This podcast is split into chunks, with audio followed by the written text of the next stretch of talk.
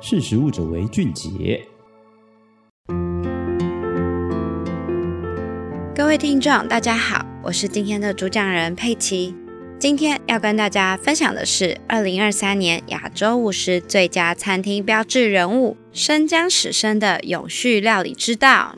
二零二三年亚洲五十最佳餐厅的亚洲标志人物奖 （Icon Award） 得主由东京餐厅 Le Fève-Vicomte 主厨生姜史生 Shinobu Namae 获奖。被评为赋予美食新价值的先驱，生姜史生是如何以自身出发，影响了整个餐饮产业链的消费模式，带动产业实践永续呢？谁是生姜史生？每年亚洲五十最佳餐厅在公布餐厅排行之前，会由超过三百位亚洲五十最佳餐厅组织的亚洲餐饮业专家与领导者，表彰为餐饮业做出杰出贡献的烹饪界标志性人物。二零二三年就由位于东京餐厅 Le Fève-Vicomte 的主厨生姜史生获奖。究竟他的料理哲学是如何影响整个餐饮产业链呢？生于日本横滨的生姜史生，求学时期在庆应义塾大学主修政治相关科系。从政治又是如何跨到精致料理呢？对于多数的名厨来说，成为厨师或许是个目标，但是对于生姜史生踏入餐饮的契机，是因为大学时考量经济条件下维持生活的工作选择，从意大利餐厅洗碗工作作为起点。开启了他的厨艺学习之旅，在不同的厨房中成长，也曾向 Michelle Bauhaus、Heston Blumenthal 等名厨学习。提到生姜史生，美食家高晴文是这样形容的：他是一位哲学家，不断地学习与探索世界。生姜史生于二零一零年创立了餐厅，并自诩餐厅为城市中的修道院。用哲学模式来创作料理美食，生姜史生究竟透过美食创作了哪些价值？被问到厨艺学习之路，谁是影响最深的启蒙导师？生姜史生谦虚笑着表示，身为一位主厨，不同时期、不同阶段有不同的人生导师，实在很难一一列举。若要说影响力最深的主厨来说，慢食运动之母 Alice Waters 是启蒙最深远的导师之一。Alice Waters 是从农场直接到餐桌运动的先驱，在美国速食加工的商业市场中，他反其道而行，从餐厅与农民之间建立好友善的土地文化。Alice Waters 的行动逐渐成为了显学，不但改变了产业，也带动了更多新一代的厨师在料理时考量到永续的价值，促进了慢食运动。而生姜史生也同样受到他的启蒙，从食物系统中关心社会、环境、健康与自然，关怀不只是基本，更是餐厅的首要重点。永续是一种发自内心的行动。生姜史生提到。每当谈论到永续，人们总是连接到各种的承诺，像是碳排放、粮食浪费、气候等等。然而，生姜史生认为，永续是一种真挚、纯粹的人心，而不是一个具有目的性的承诺。即使不是在工作的状态，人们也应该保有这份关怀。除了对顾客和餐厅以外，对土地跟社会更是应该如此。在生姜食生的料理当中，有百分之九十九运用日本在地食材。永续烹饪是一个持续前进、成长并进的过程。至今，没有任何一间餐厅能够树立所谓的终极的永续。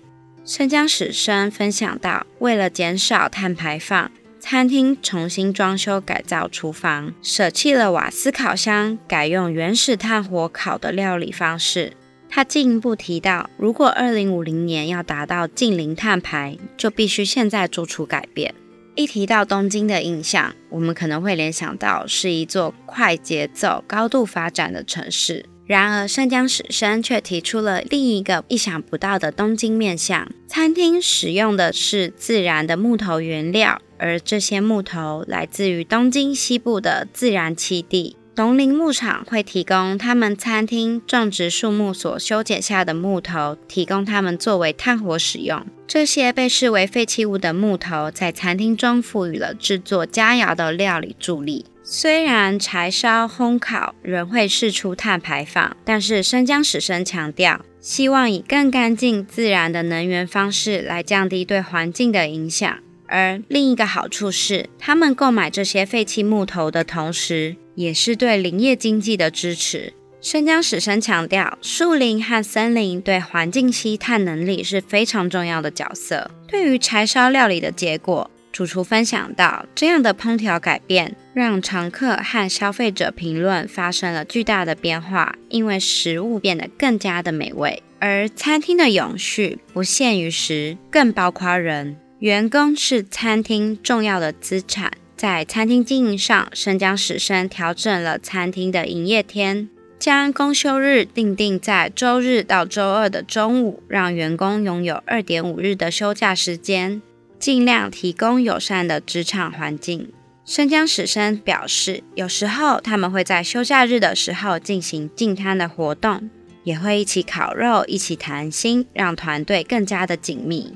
而生姜史生的身份不只是厨师，也更是一位学生。二零二一年，生姜史生更是跳脱了厨师的身份，进入到学术界，到东京大学攻读农业微观经济学的博士学位，主要研究食物系统，并透过研究采访许多世界的名厨，从学术的角度来寻找产业面问题的解决之道。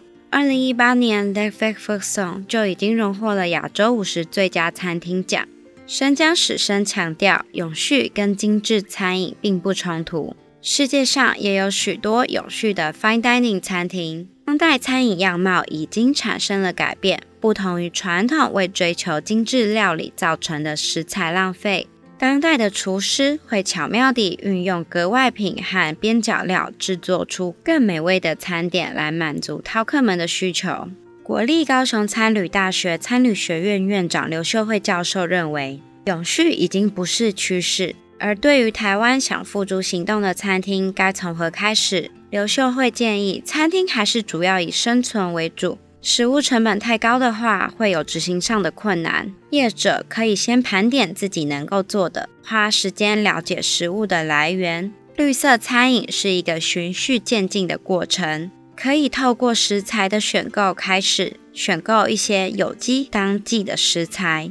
刘秀会进一步的分享，菜单是和消费者沟通的媒介之一，善用价值主张，也可以建立品牌跟消费者的沟通。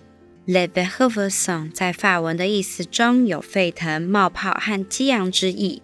生姜史生点出，消费者的意识虽然抬头，但实际上真正在乎永续的消费者还是非常有限。日本还是有许多的消费者会吃鲑鱼、海胆、螃蟹等稀缺的海洋食材。刘学会也提到，有负责任的生产，也应该要有负责任的消费。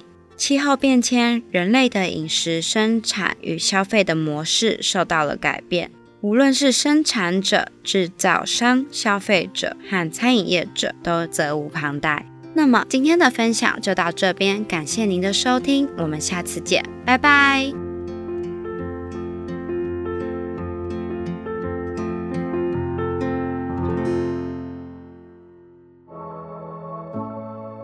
识食物者为俊杰。